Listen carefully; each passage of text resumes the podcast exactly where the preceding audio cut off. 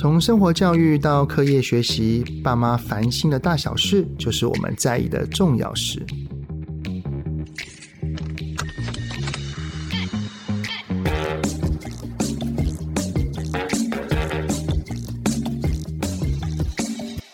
各位听友们，你们好，欢迎收听亲子天下 Podcast 节目《爸妈烦什么》，我是主持人亲子教育讲师魏伟志泽爸。哎，在这边跟大家说一声新年快乐！大家这一段的新年时光有跟家人去哪里玩一玩呢？不过哈，快乐的时光总是过得特别快哈。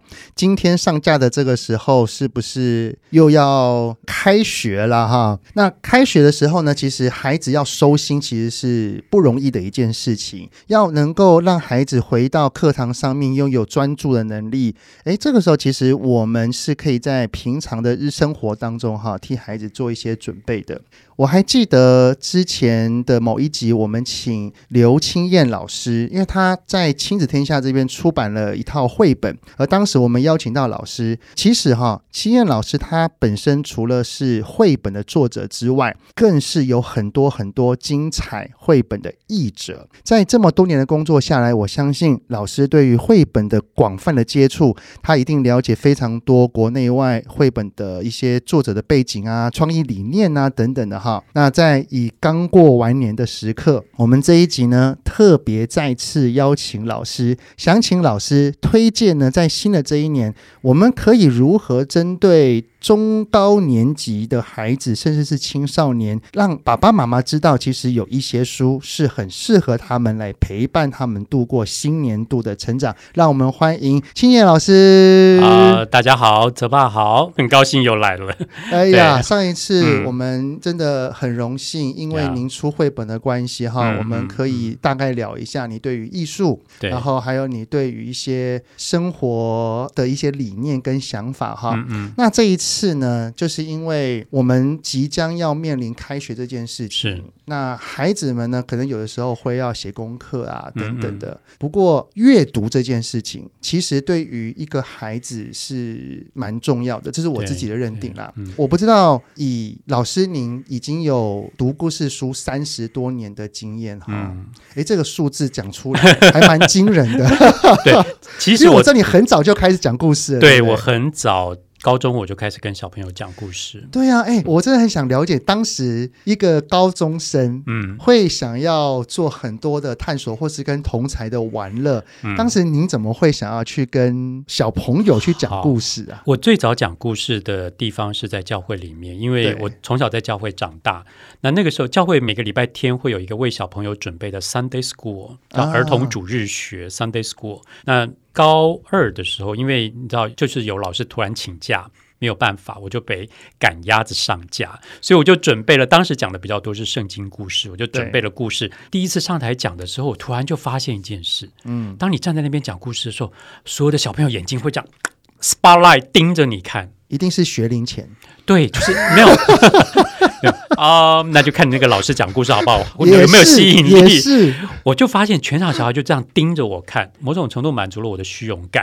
就是有，因为我之前我儿子女儿啊，他们在幼稚园的时候，我都是他们班上的讲故事书爸爸。对，哎呦，跟那些小小孩讲故事，很有成，有成就感哦。对，问什么他们都好踊跃哦。对，后来到那个比较大的孩子哈，问什么啊都没回你，都没有人理你。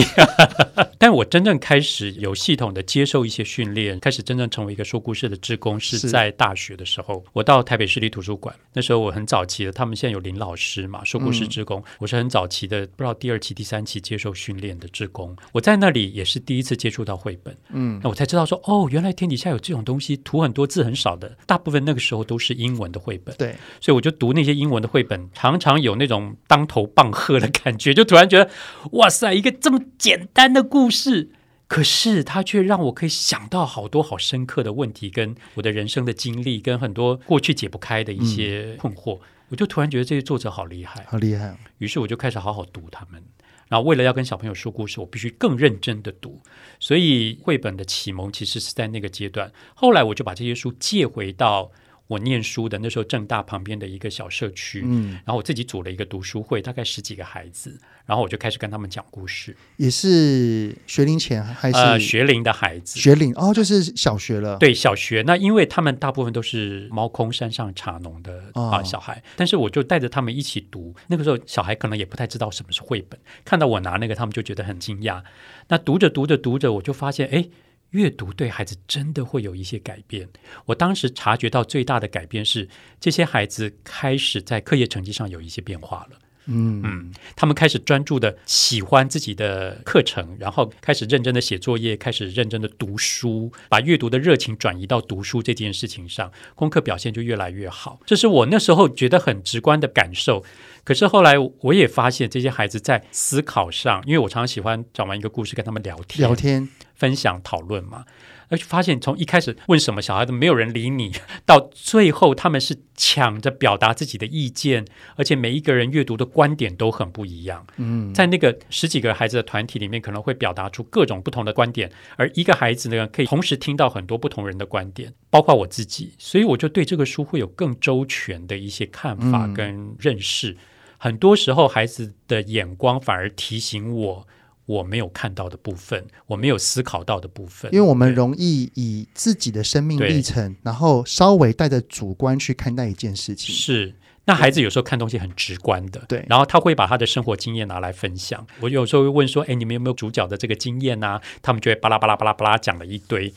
那他们在分享的过程里面，我就从他们身上偷到很多的他们的故事啊，就会变成你在创作时候的一些原型哈。后来就变成是我创作时候的很好的素材。我一直做这件事情乐此不疲的原因，是因为我发现阅读对孩子的影响力之外。嗯我还有另外一个红利，就是我跟孩子分享故事的过程里面，我可以不停的从孩子的生活经历里面去偷故事啊。嗯、那金老师，您自己觉得啊，嗯、这么多年下来，就是您在这方面的耕耘，那你自己发现之前你刚开始接触，然后读故事书给这些小孩子听，特别是小学的孩子，嗯嗯，甚至是在更大的孩子，对，那跟现在。这些孩子他们有什么样的不同或改变？我为什么会提这个？我相信老师你应该也知道，嗯、因为三 C 的介入。对对对。那你觉得他们改变的地方是什么？我就越发能够体会 Bill Gates 讲的那句话，就是说，在你的孩子还没有建立阅读习惯以前，不要让他们碰电脑。有一段时间，我对 Bill Gates 讲这句话，我觉得很困惑，就是说，你明明就是一个搞死我们用电脑的人，是是是我们所有用的电脑都跟你有关，然后我们要受你宰制。可是你为什么要反过头来叫我们阅读啊？我想这十年来特别明显，就是智慧型手机出来以后，然后这些三 C 的东西，我在带孩子分享的时候，我开始察觉到，同样我还是在带他们阅读，嗯，同样还是在带他们讨论，可是孩子变成要带他们思考的东西，他们所有的回答很直观的、很直接的就弹出来了。这感觉没有不好啊，就是直接表达啊。对，我的意思是说，过去在跟他们讨论的时候，有时候一个问题丢出来，有些孩子会先想一下，嗯，然后呢，会去听一下别人讲什么。哦，但是现在大部分的孩子，你问了什么，他们很快的弹出来，但丢出来的东西是不是有内容，有被思考过，嗯，有被整理过？甚至有时候他们讲出来的东西是没有办法，自己都没有整理的，乱乱的一团，我还要必须帮他们做一些厘清。你是不是要表达这个东西，或是不是要讲这个意思？懂了，嗯，懂了。那这个东西的原因，我想就是因为他们很快速的在接触影像的东西，嗯，好，画面很快的滑，所有的影片可能两秒、三秒就滑过去了，所以东西变成是片段、片段、片段、片段、片段。这会影响到什么？因为你知道，我们在重组一个句子、一段文字或者是一个内容的时候，我们的脑袋是需要经过逻辑整理的。对，就像是我之前在看金庸小说的时候，嗯、哇，我看到后面剧情已经非常复杂的一个状况底下，我要去回头去思考。这条线的脉络是什么？怎么会造成他们两个人现在会这样？对，所以你都要经过整理的。对，所以但是他们现在接收的讯息都很快，而且很片段，嗯、有时候甚至是不完全的。就是我看了两秒我就没兴趣，我就过去了。好像短影片这些东西。对，然后有一些文字，他可能看了两行，觉得没兴趣就过去了。可他只吸收到看到那两个，他 imprint 投射进去在脑袋里面的时候，有一天他反馈出来。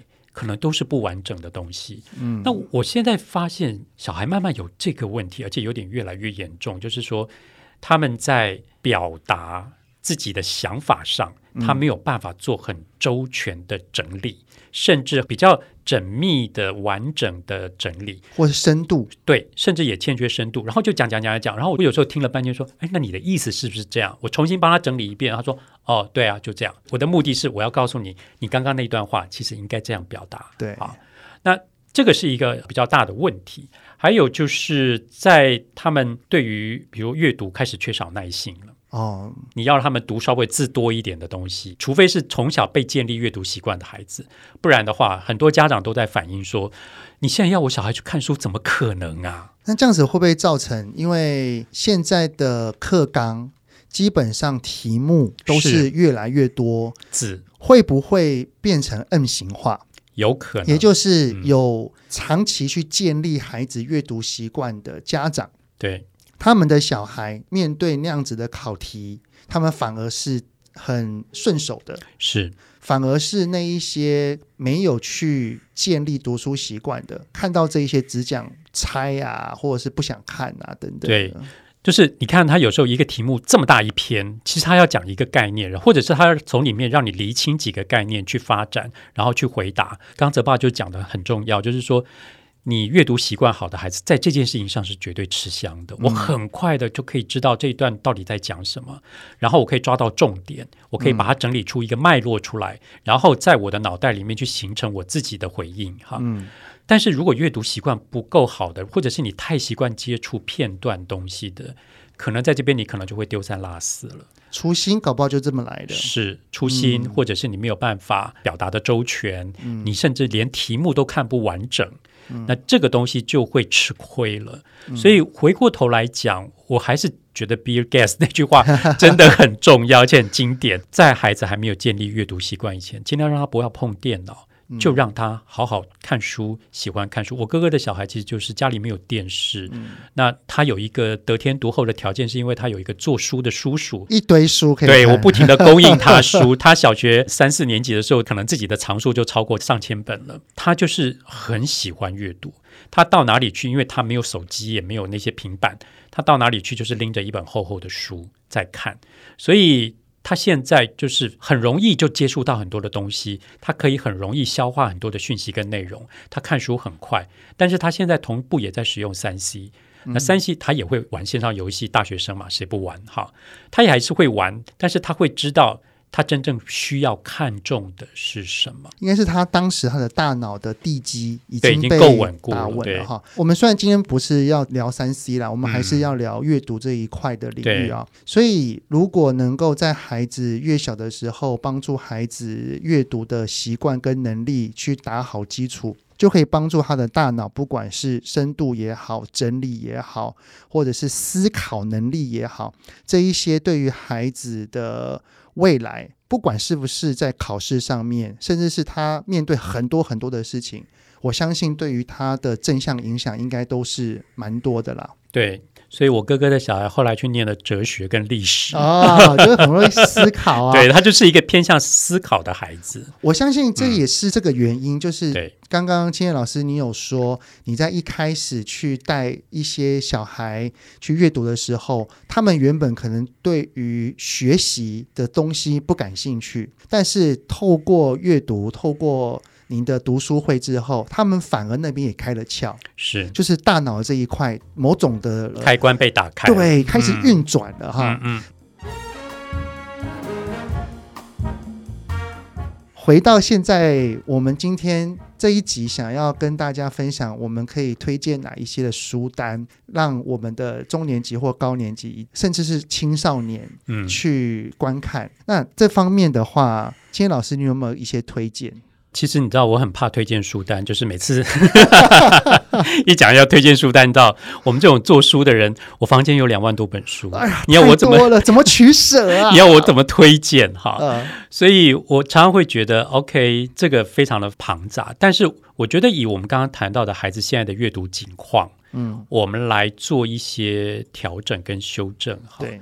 就是我之所以这么热衷带孩子阅读，是因为我刚刚有提到，我看到这些书对孩子生命成长的影响。嗯，他们是不是真的因为把这个热情转化到功课上，然后学业有很好的表现？我反而不是那么在乎。我比较在乎的是，你能不能从你阅读过的这些书里面去找到自己，找到现在的自己的定位，找到未来自己可能的样子，然后找到你的梦想，往那个方向前进。如果你可以找到一个参考的对象，然后你想要跟他很像，你有一个目标、一个方向，我觉得非常值得。嗯，而这也是我觉得现在的小孩比较欠缺的，就是说他们在网络上大量的看，你知道为什么现在小孩子将来长大最想做的事情就是 YouTuber 或者是电竞选手？对，实况，因为他们不停的在网络上都在接触这些东西。嗯，可是如果我们回过头来想，如果说他是在书里面找到。他的这些人生的参考值，而这些人生参考值是在书里面找到的，而这些书里面，你知道，书经过了作者经过编辑的筛选，跟作者的创作之后，这些人生参考值一定比在网络上。这样漫无目的的搜，漫无目的的看，要好得多。当然，也并不是说输的那些才是好，嗯、因为对啊，很多的 YouTuber 或是实况组或电竞也有很棒也有不错的。只是希望我们的孩子的眼界更开阔一点，对，不要局限。他可以更宽去选择真正适合他自己的。是我以我自己小时候的经验，我小时候就是要我提供书单的时候，我就回头去想，我到底小时候我喜欢读什么？对。而后来我常常带孩子读什么，其实是有关联的。就是我小时候其实很喜欢读一些传记。哦、嗯，我读的那个小学还蛮特别，就是不强制睡午觉的那种。然后就是中午你只要不要吵别人，对对对对，可以做自己的事。然后你可以去做版画，你可以去练书法，你可以去参加合唱团。欸、你如果不睡觉，你可以去玩乐器。然后像我呢，我就会自己跑去图书室里面去看书。呃、我们只有一个小图书室。后来因为我就是那种不太爱睡午觉的，然后就跑去图书室看书。好像我记得我大概小学四五六三年。我就把我们图书室里面那些名人伟人传记啊，什么那些书全部都看完了，就是东方出版社当时的那些书，我几乎都看完。我后来才发现，我在当时就种下了开始对传记这件事情很有兴趣。嗯，为什么呢？因为我觉得我每次到现在还是，就是我在阅读一本传记的时候，通常都有那种偷窥感，好像我在窥视某一个人的人生。人生对。后来我妈妈说啊。难怪你会去念狗仔戏，没有，就是说你后来会去念新闻系的原因，就是我后来发现，对，也是哎，我从小就喜欢偷窥别人的人生。好，在书里面偷窥别人的人生，但是我没有意识到一点的，就是这些人生其实慢慢的印刻在我的脑袋跟生命里面。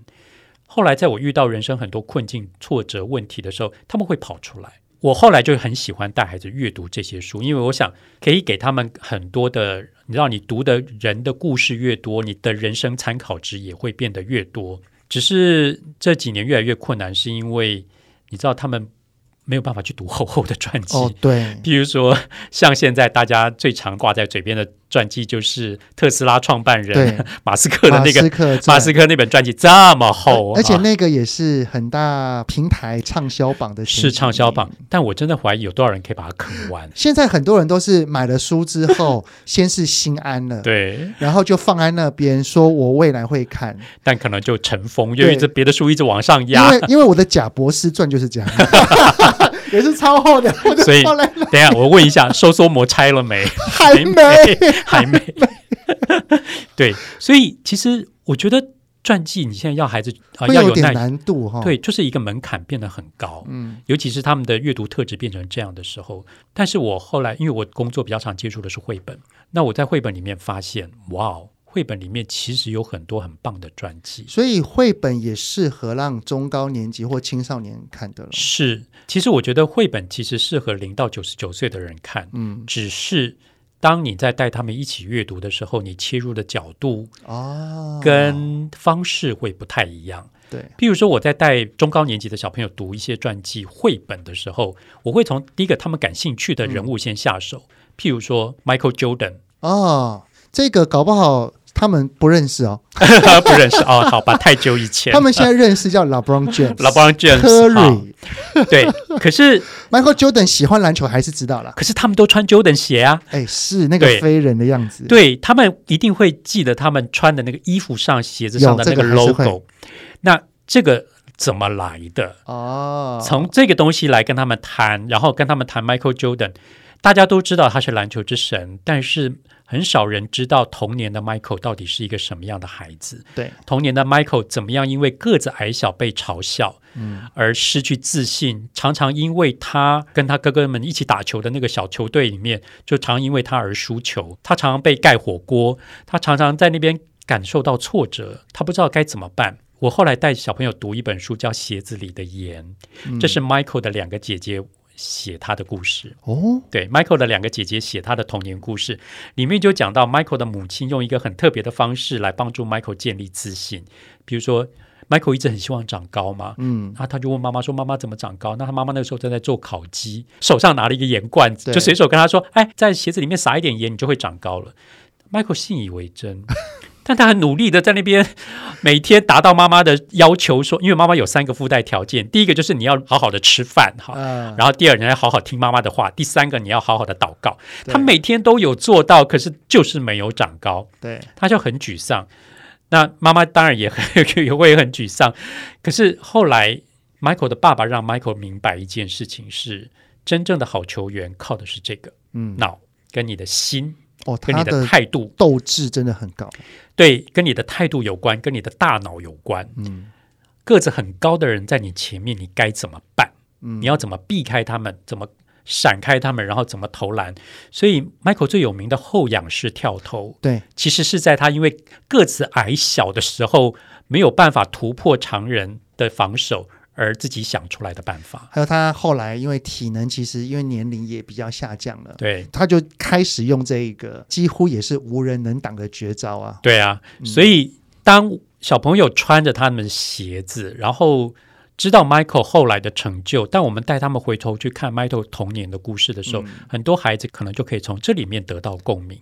这个我非常有感触，嗯、因为我儿子的偶像就是 Curry。Curry 呀，对，我儿子真的上了国中之后，他阅读的次数真的有降低了，因为光是要读课本里的东西就已经让他很累了。是啊，所以他放假的时候，他就不太想要再看那么多的书。对，不过他看了。科瑞的自传，他也看了公路队 Giannis Antetokounmpo 那个字母哥的自传。对，他有兴趣，他就愿意看，看。对，嗯、所以我觉得有时候我们可以用绘本提引孩子的一点点兴趣。嗯啊，譬如说啊，我前阵子遇到一个朋友，然后他就跟我说啊，谢谢你常送我儿子书啊。然后你知道我儿子现在小学四年级，他在那个什么簿子上跟老师说，他最喜欢的科目是作文，这样。我说哇，他最喜欢作文啊，我很开心，因为他儿子很多书是我送他的。后来他爸爸就讲说，他儿子最近要写一个报告，对，写一个人物报告。我说他要写谁？他说林肯，一个小学四年级的小孩写林肯，你知道，这让我惊讶到有点不知所措。然后我就问他说，等一下。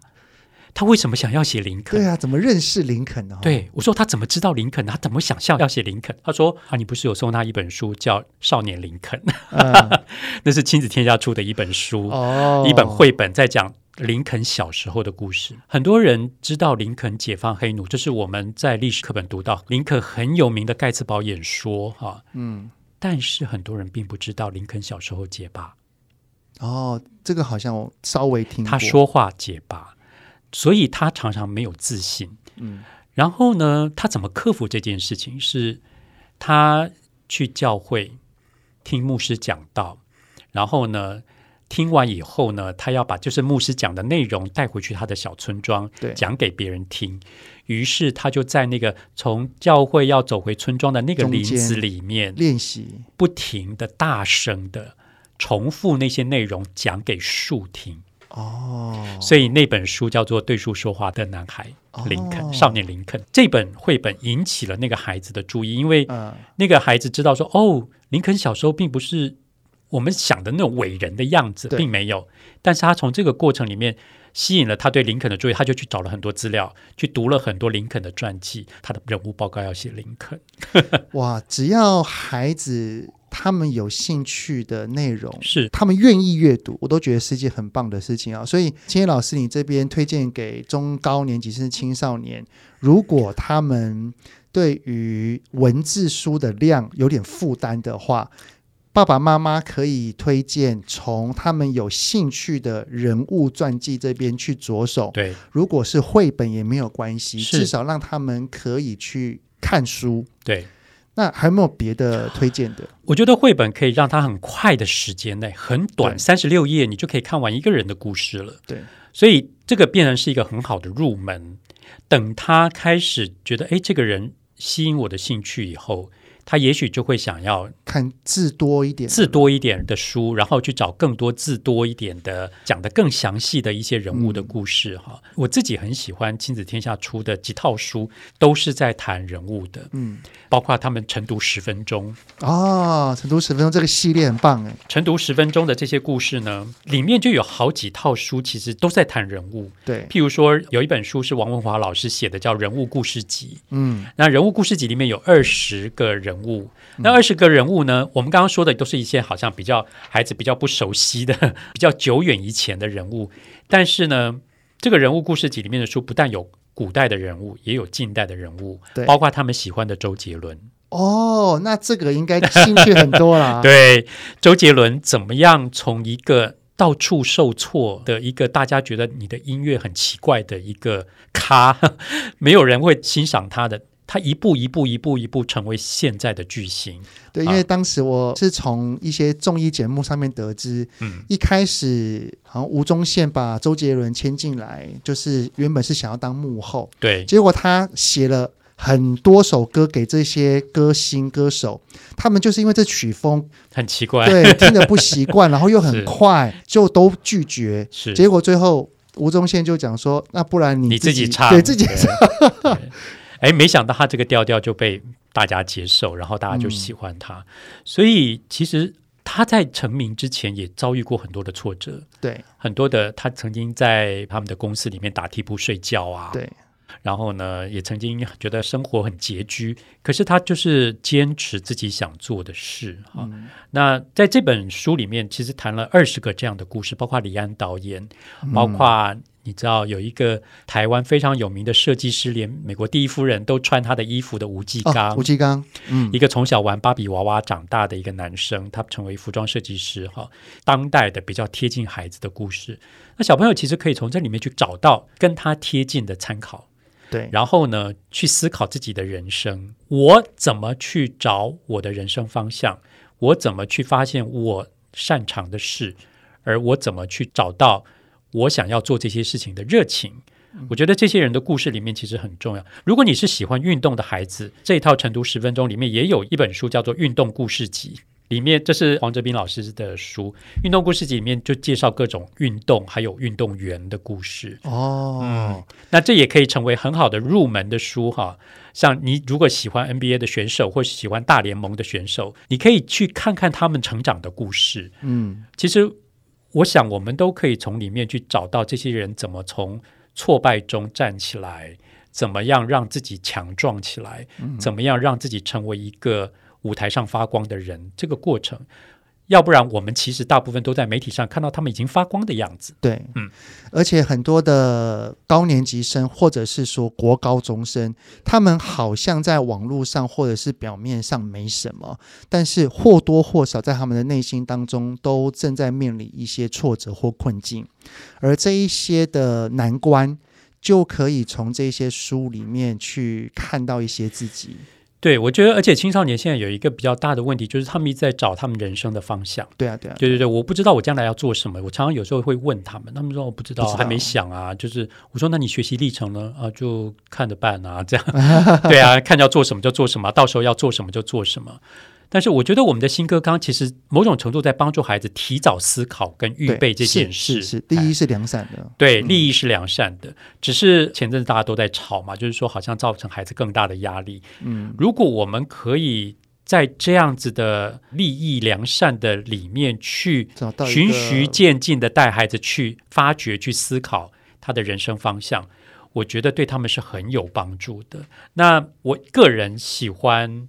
阅读人物的故事，是因为我觉得这些人真的可以成为我人生的参考。所以，青燕老师，您这边就推荐了。第一个是晨读十分钟人物故事集、运动故事集，总共还有四册吧。就是还有啊，张曼娟老师写的那个成长故事集。哦，成长故事，成长故事集，然后里面比较多的是作家的故事。呃，而且感觉上都是短短的。对，短短的。我相信为什么七月老师会想要推荐短短的，因为现在很多的年纪偏大的孩子，嗯，他们可能光是看到文字，对啊，就头昏了，就看不下去了。嗯，我们从短短的来让孩子。切入，至少让他愿意看。我觉得这个愿意比较重要啦。而且短短的不只是愿意看、容易看，而且它还可以成为亲子之间的一个话题、嗯、啊。很多爸爸妈妈不知道跟孩子聊什么，你知道饭桌上是冷的，大家就各自划手机啊。嗯、我反而蛮鼓励家长跟着你们家的青少年一起读这些书，